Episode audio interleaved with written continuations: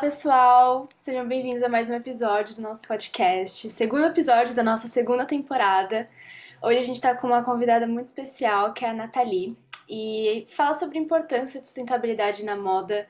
Acabou se tornando uma proposta muito comum, muito necessária para que marcas mostrem o seu compromisso ambiental e social e entender como nós, consumidores, temos essa parcela importante de influência no movimento é essencial para que a sustentabilidade se torne, na prática, uma ação real no mercado de moda e não só uma estratégia de marketing.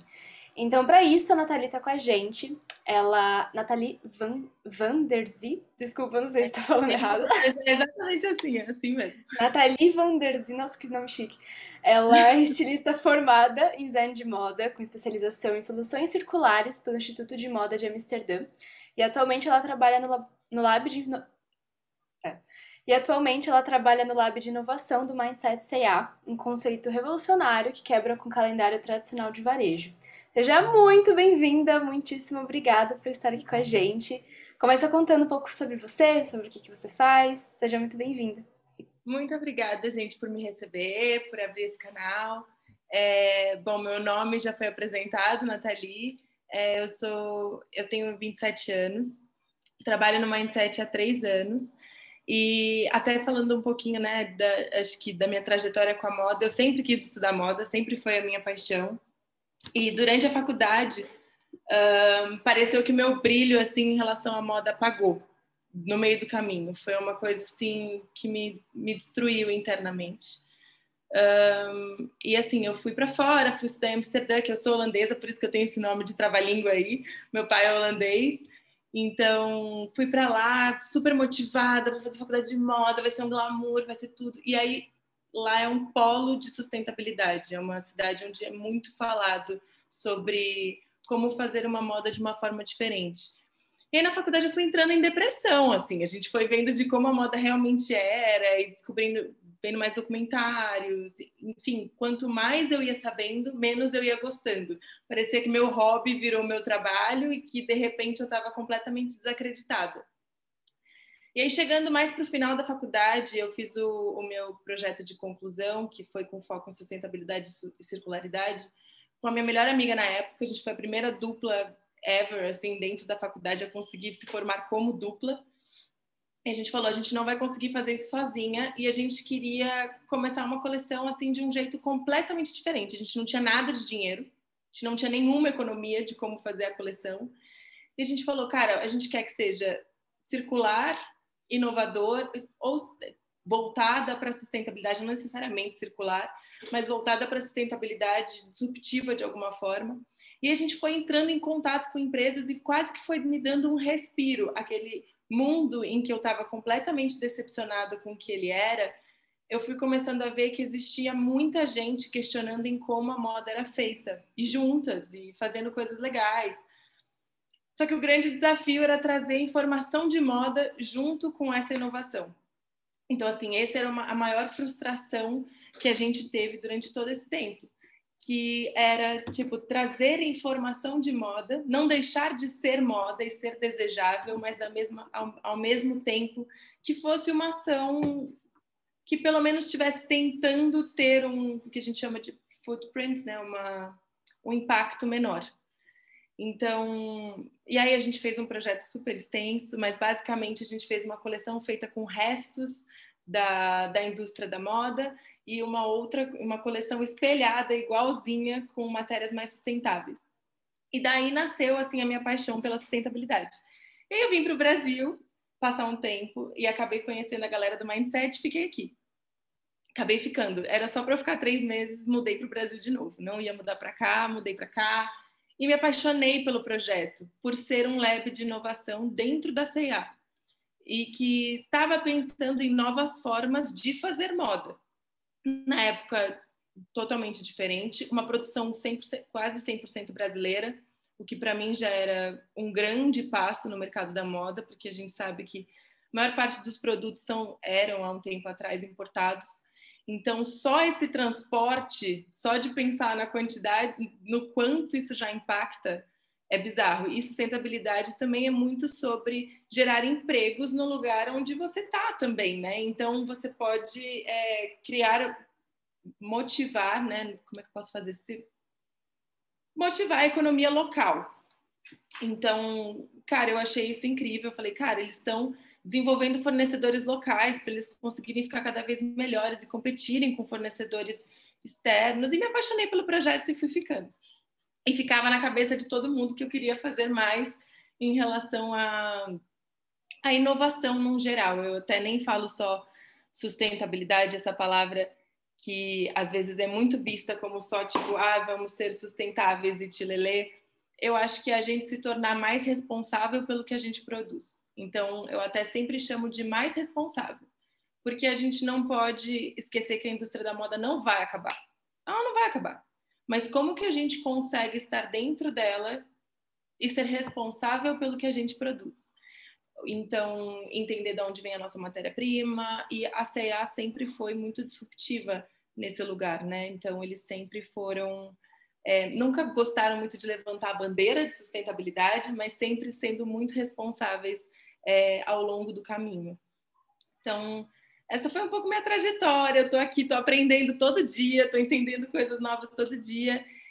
E eu acho que por ir por esse caminho eu consegui me apaixonar de novo pela moda, que foi uma coisa que eu tinha perdido o meu brilho. Então é meio, meio isso, assim. Super bacana.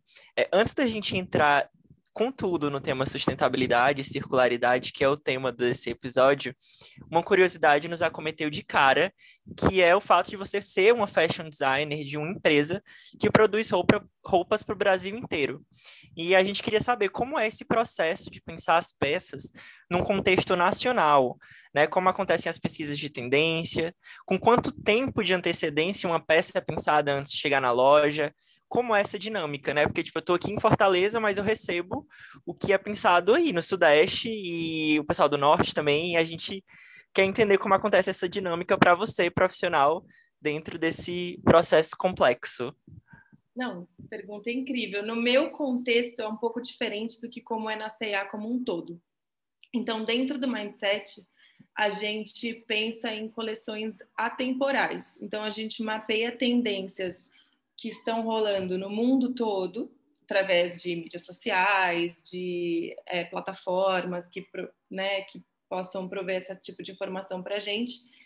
E aí a gente meio que junta tudo num quebra-cabeça e tenta traduzir para o mercado nacional, mas não 100% traduzido, porque o mercado brasileiro também era muito carente de uma informação de moda rápida que pudesse vir, é, que rolava mais fora do país mesmo. Então, a gente trabalha muito na base de testes e a gente não entende, a gente não entende o público como definido por onde ele mora, dentro do mindset. Então a gente traz a, óbvio que de certa forma as pessoas são e, né, o lugar onde você mora, a cultura que você vive define seus comportamentos, mas existiam muitas pessoas que se sentiam carentes de certas informações em alguns lugares do país por causa dessa segmentação. Então, é, as empresas pensavam numa segmentação: ah, se vai para o Nordeste, vai essas peças, se vai para o Sudeste, vai essas peças.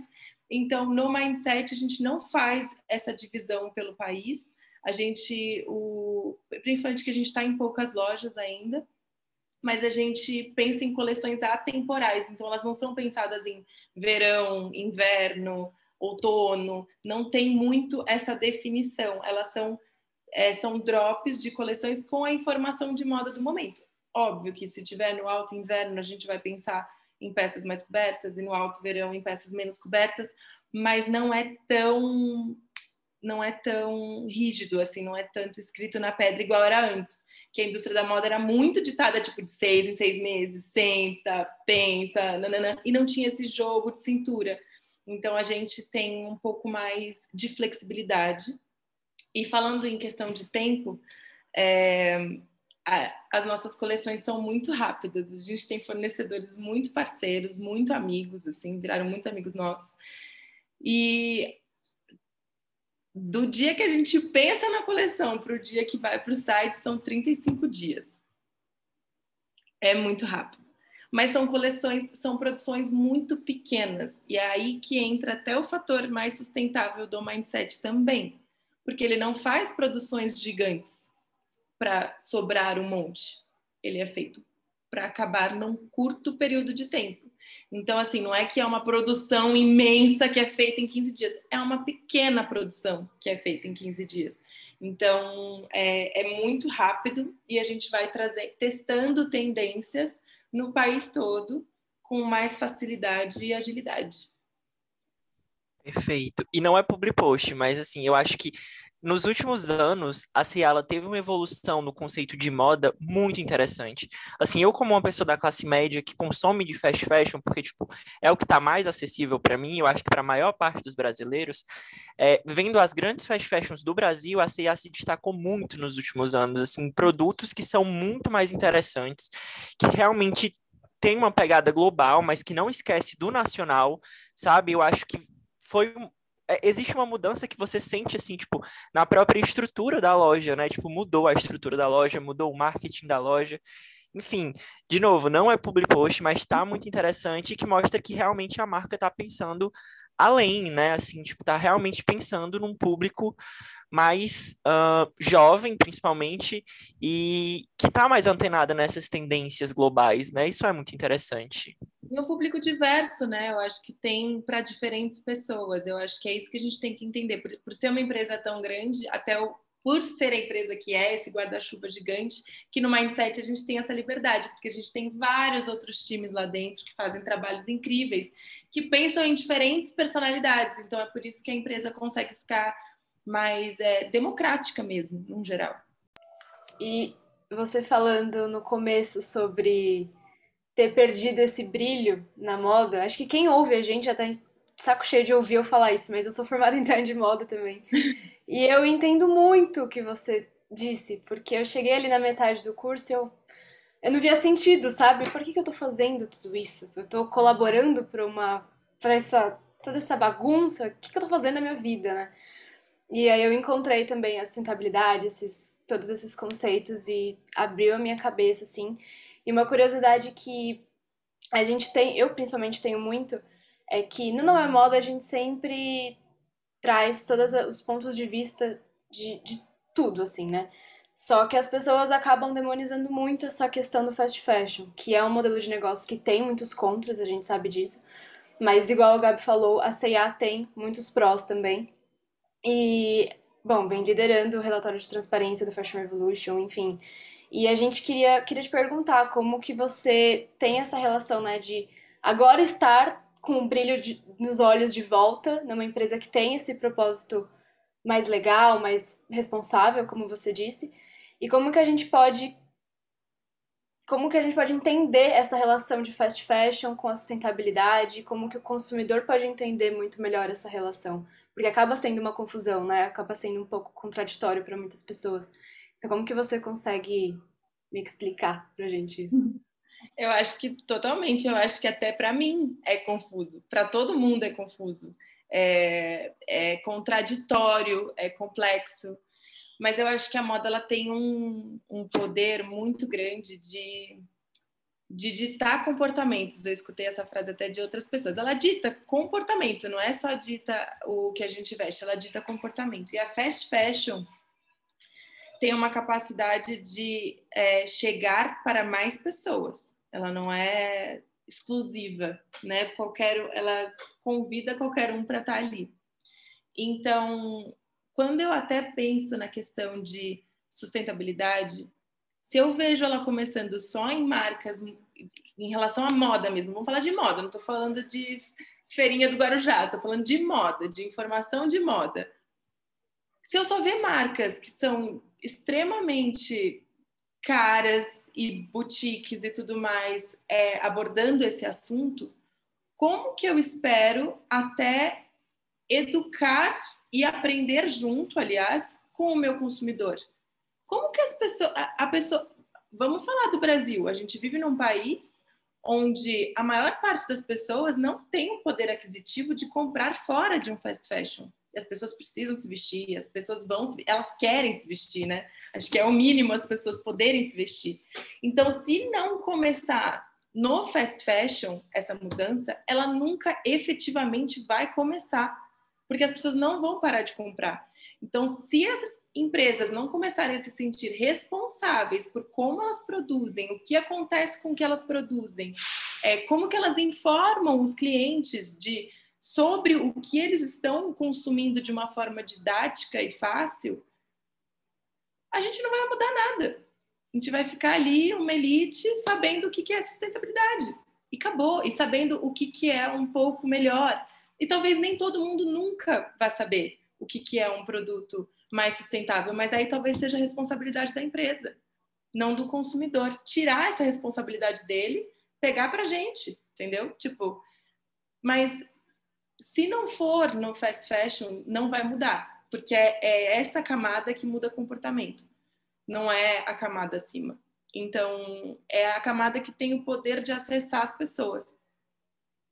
Maior parte das pessoas, de uma forma não intimidadora, sabe? Que não, intimida, não vai intimidar ninguém, vai convidar as pessoas a se fazer, fazerem parte de um movimento mesmo, de uma forma que elas consigam fazer. Porque eu acho que se todo mundo souber é, realmente pesquisar sobre tudo que vai por trás da moda, enfim, realmente entrarem a fundo, elas vão querer fazer parte de um mundo mais sustentável, mas e se elas não conseguem?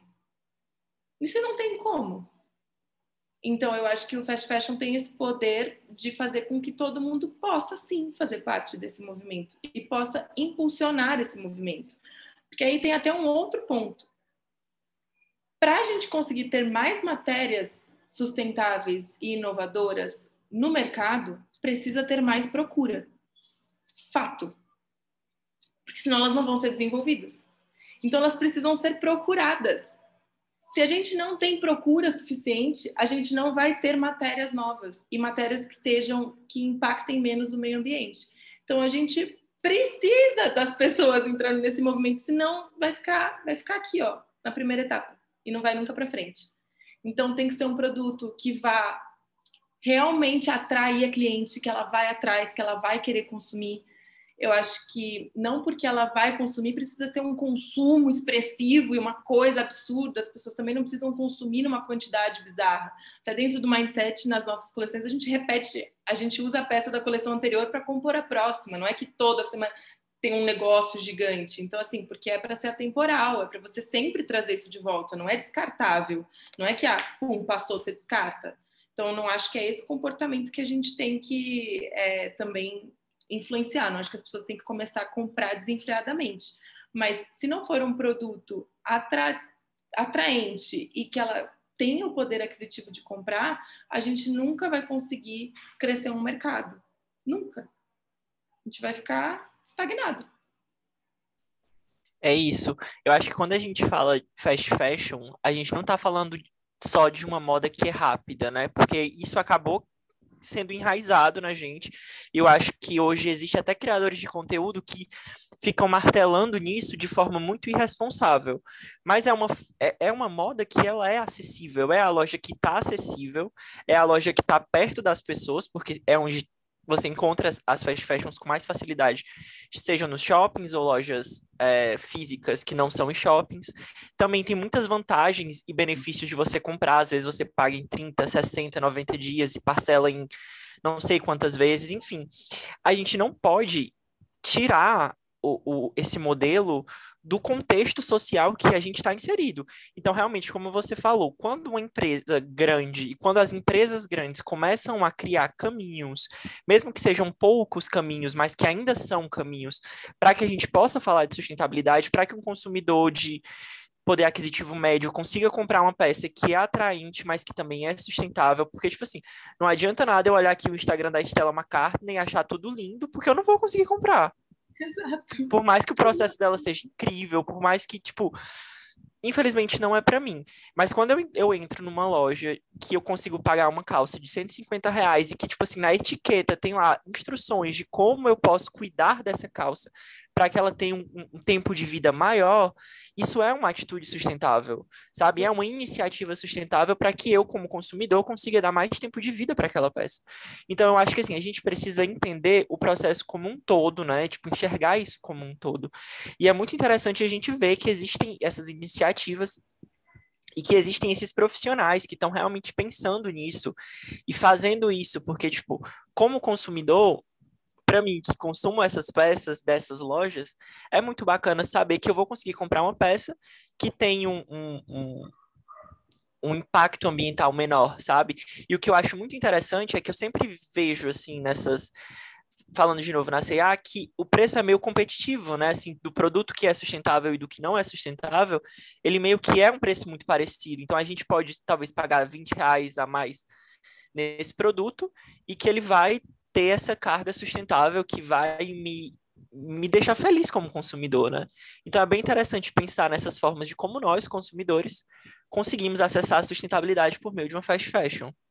Total, e eu acho que até isso que você falou de, por exemplo, tá, então eu vou pagar os 20 reais a mais. O ideal seria que nem fosse os 20 reais a mais, tá? Que fossem 20 reais a menos. Isso era o ideal.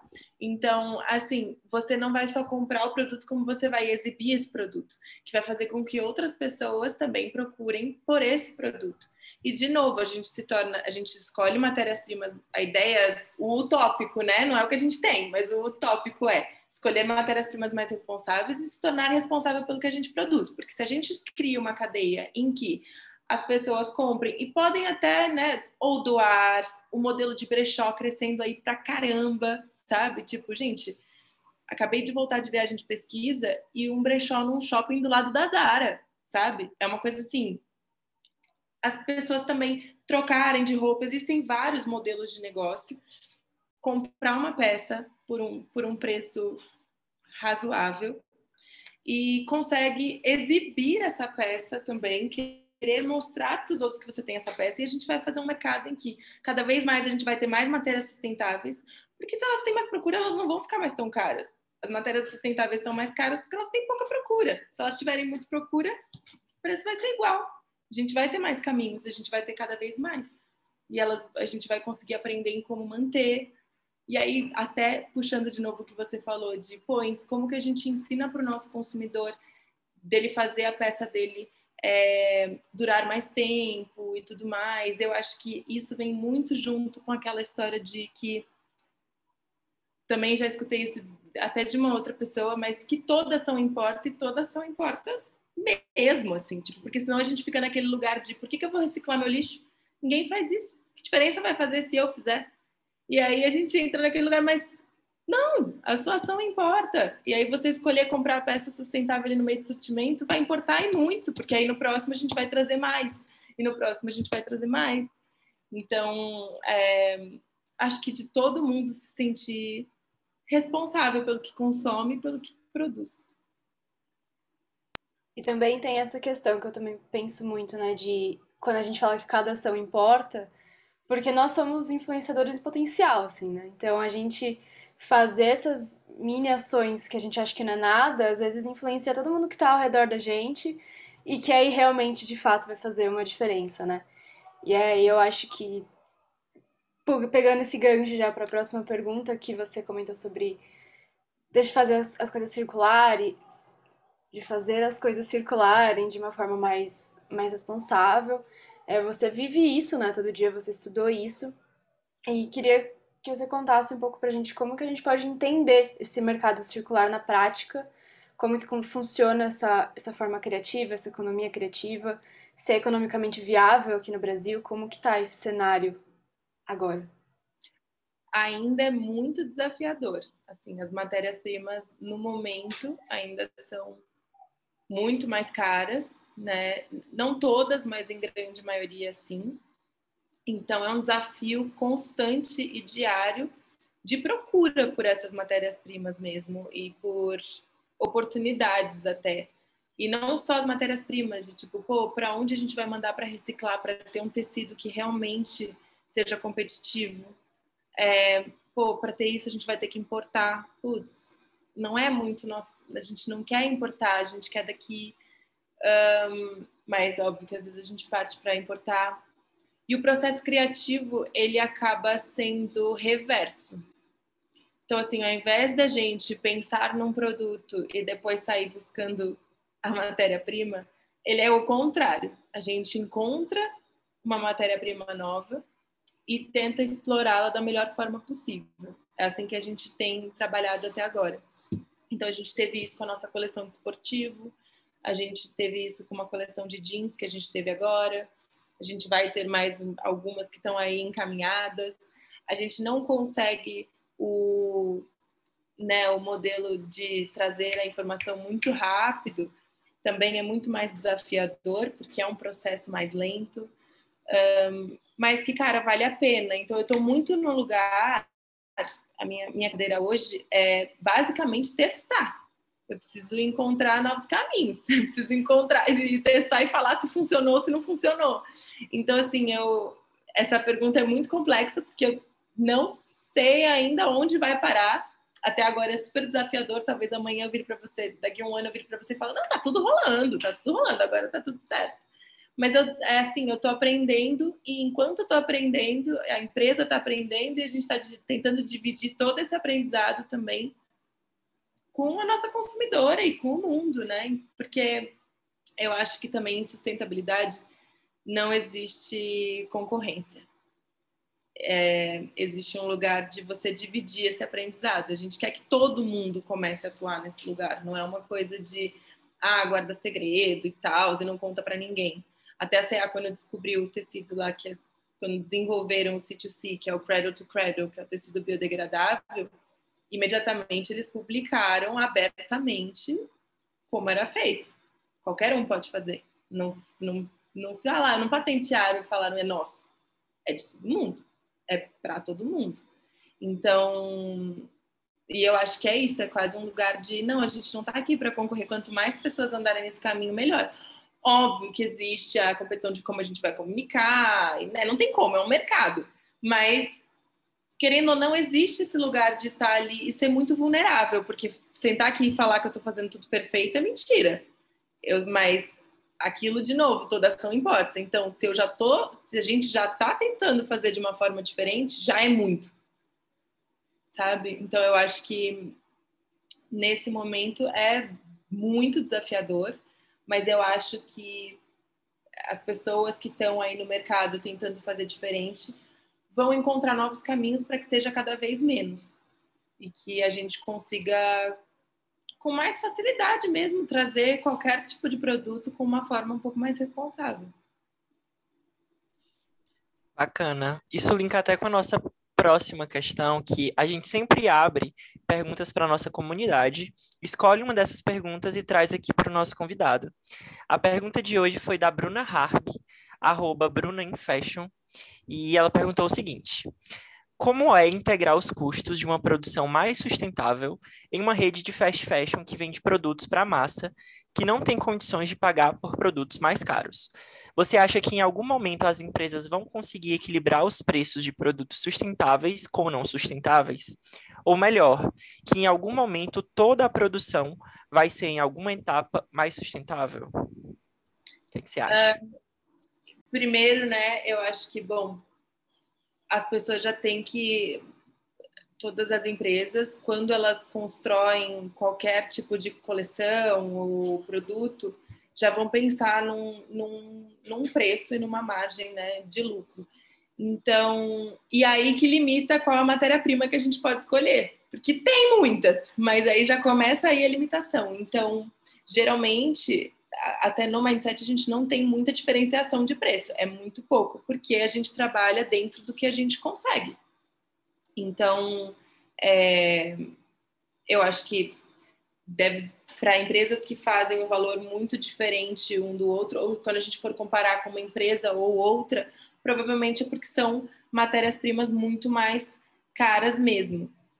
E aí, do segundo ponto, é que se a gente que em algum momento a gente vai ter algum step aí da produção um pouco mais sustentável, é, eu vejo muitas empresas já tomando vários passos para que pelo menos um deles seja mais sustentável, que seja redirecionar todos os restos para reciclagem, é, que seja um, a forma que é cortado o tecido para ter menos resto, é, utilizar menos plástico na produção, lavanderia de jeans hoje mudando para laser. Então, assim, eu acho que é o futuro. E o importante é cada vez mais utilizar esses modelos de inovação para que eles né, a gente consiga ter uma, uma, uma cadeia aí mais sustentável num geral. Mas eu acho que a gente está caminhando nesse lugar, nesse caminho, porque não tem como, gente, não tem como continuar do jeito que está. É impossível, é, é impossível. É simplesmente impossível. E as pessoas estão cada vez mais conscientes. Ainda é uma parcela muito pequena, mas elas estão cada vez mais conscientes. E as vozes dessas pessoas conscientes está cada vez mais alta. Então, as empresas que não que não se adaptarem não vão sobreviver. É fato. Quem não se adaptar, não tentar começar a aprender, não vai sobreviver. Não vai conseguir. Não tem como. Porque no, no mercado de hoje, cara, a, a, gente via clientes questionando um milhão de coisas. A gente falou, realmente, você tem toda razão. Então vamos começar a questionar. E a gente começar a questionar. E, e eu acho que o que mais as pessoas se conectam é também quando a gente coloca que, tipo, a gente não está fazendo perfeito, não se colocar num lugar vulnerável mesmo. Tipo, eu não sei fazer perfeito. Você sabe fazer perfeito? Eu não sei. Você quer continuar consumindo? Quer. Eu também quero continuar produzindo, porque é o meu trabalho e aqui. Mas eu tô tentando. E eu acho que isso é o mais legal, assim, não se. O ideal, o, o objetivo é um dia fazer perfeito, mas se a gente fizer, nunca vai ser. Sempre tem mais para aprender, sempre tem como melhorar. Então eu acho que sim, a gente está caminhando, num, a gente está num caminho sem volta assim, porque o mundo não aguenta mais. Não, não tem como. E a sustentabilidade virou um diferencial mercadológico, né? A, a marca que não é sustentável vai ficando para trás, porque o cliente quer consumir o produto sustentável. Exato. Então, assim, é um, é um processo mesmo complexo, mas é um processo que se a marca não é sustentável, ela vai acabar deixando de ser desejada pelo público e o cliente cada vez mais procurando por esses produtos, né? Então, é um, é um processo. Total. Bom, então acho que para finalizar, a gente tem uma última pergunta, não menos importante. É, quando a gente fala de sustentabilidade, é, a gente não fala só do ambiental, né? A gente fala sobre toda uma rede que existe, social, econômica, enfim. E na empresa que você trabalha, existe também esse instituto, que é o braço social da companhia, e queria saber se você trabalha com essa busca. Desculpa. Queria saber como você enxerga o mercado da moda nacional nesse quesito de inclusão, diversidade, como que você trabalha com essa busca social de fato, né, de mudança, porque a gente sabe que a gente estava até falando sobre como o fast fashion impacta muitas vidas, né, tanto como consumidor, mas também a gente tem que lembrar quantas pessoas estão envolvidas na produção, né, quantas pessoas dependem desse emprego nessa cadeia toda, nessa rede. Então, por que, é tão importante a gente falar disso? Por que, que é tão importante uma empresa tão grande como essa ter essa preocupação? E por que que tá tendo esse foco ainda maior, né, de, de poder valorizar todos esses processos e, enfim. É, falando do, do Instituto, primeiro, eles têm até um slogan, né, que é a moda nos une. É, eu, tra eu trabalho com o Instituto todo ano, como voluntária e eles né, encontram outras empresas relacionadas à moda. E cara é um trabalho incrível e eu acho que é a C&A tá nessa há muito tempo de realmente dar visibilidade, dar oportunidade para mais pessoas e mais pessoas diversas. Então, tipo, cara, a quantidade de empresas da comunidade LGBTQIA+. É, eu mesma trabalhei com o Transol no ano retrasado, que, cara, é uma, é uma marca de moda, né? Que eles formam costureiras travestis e, aliás, mulheres trans, travestis, é, e de, todas as peças são costuradas por elas. Então, assim, tipo, cara, o Instituto está muito envolvido em encontrar caminhos e dar, dar espaço para essas pessoas. Então, me dá muito orgulho de estar dentro de uma empresa que faz isso de uma forma muito genuína e eu já vi mudar muitas vidas. E falando da cadeia também, a CA é uma empresa, cara, sei lá, é muito parceira, a gente é parceira ali. E o fast fashion, no geral, dá, né, não, sei, não posso falar no geral, mas ele dá esse. Gera muitos empregos. E a gente está falando de um país muito diverso e muito grande então, tipo, não esquecer que existem todas essas pessoas dependendo desse mercado da moda. É um dos maiores mercados existentes. Então, é, é, complexo quando a gente pensa em sustentabilidade. É sempre, eu acho que uma grande questão ali na cabeça, é na minha, é na de todo mundo. Mas eu acho que existe um brilho por trás da moda que, que é realmente dar essa oportunidade para tanta gente, dar emprego para tantas pessoas. E vamos usar isso como uma força para o bem, né? Vamos usar isso como uma força para mudar, porque ele vai existir. Pode existir de um jeito ruim ou pode existir de um jeito melhor. Morrer não vai. Não é um mercado que vai morrer. Esquece. Mas a gente pode usar como um veículo para o bem. Então, eu acho que é complexo, é difícil. Não posso bater na tecla para todo fast fashion que existe, mas cara, como que a gente faz esse, esse mercado melhor, da melhor forma possível, né? É Com isso. A moda está sempre evoluindo, o mercado também, e a gente está aqui sempre aprendendo. Como você falou, a gente não está fazendo perfeito, mas a gente está caminhando para um futuro melhor na moda. Eu quero muito agradecer a sua participação, Nathalie. Com certeza a nossa comunidade vai adorar conhecer mais você. Também conhecer o seu trabalho, lhe seguir no Instagram, porque você posta fotos lindas. Obrigada. E, e quero também pedir para quem ouviu o episódio até aqui avaliar o podcast, as estrelinhas lá, é uma nova possibilidade no Spotify que ajuda a nossa distribuição. E agradecer a todo mundo que ouviu. É isso, até o próximo episódio, até o próximo muito sábado. Obrigada. Obrigada, obrigada, Nathalie, por estar aqui. Foi muito incrível.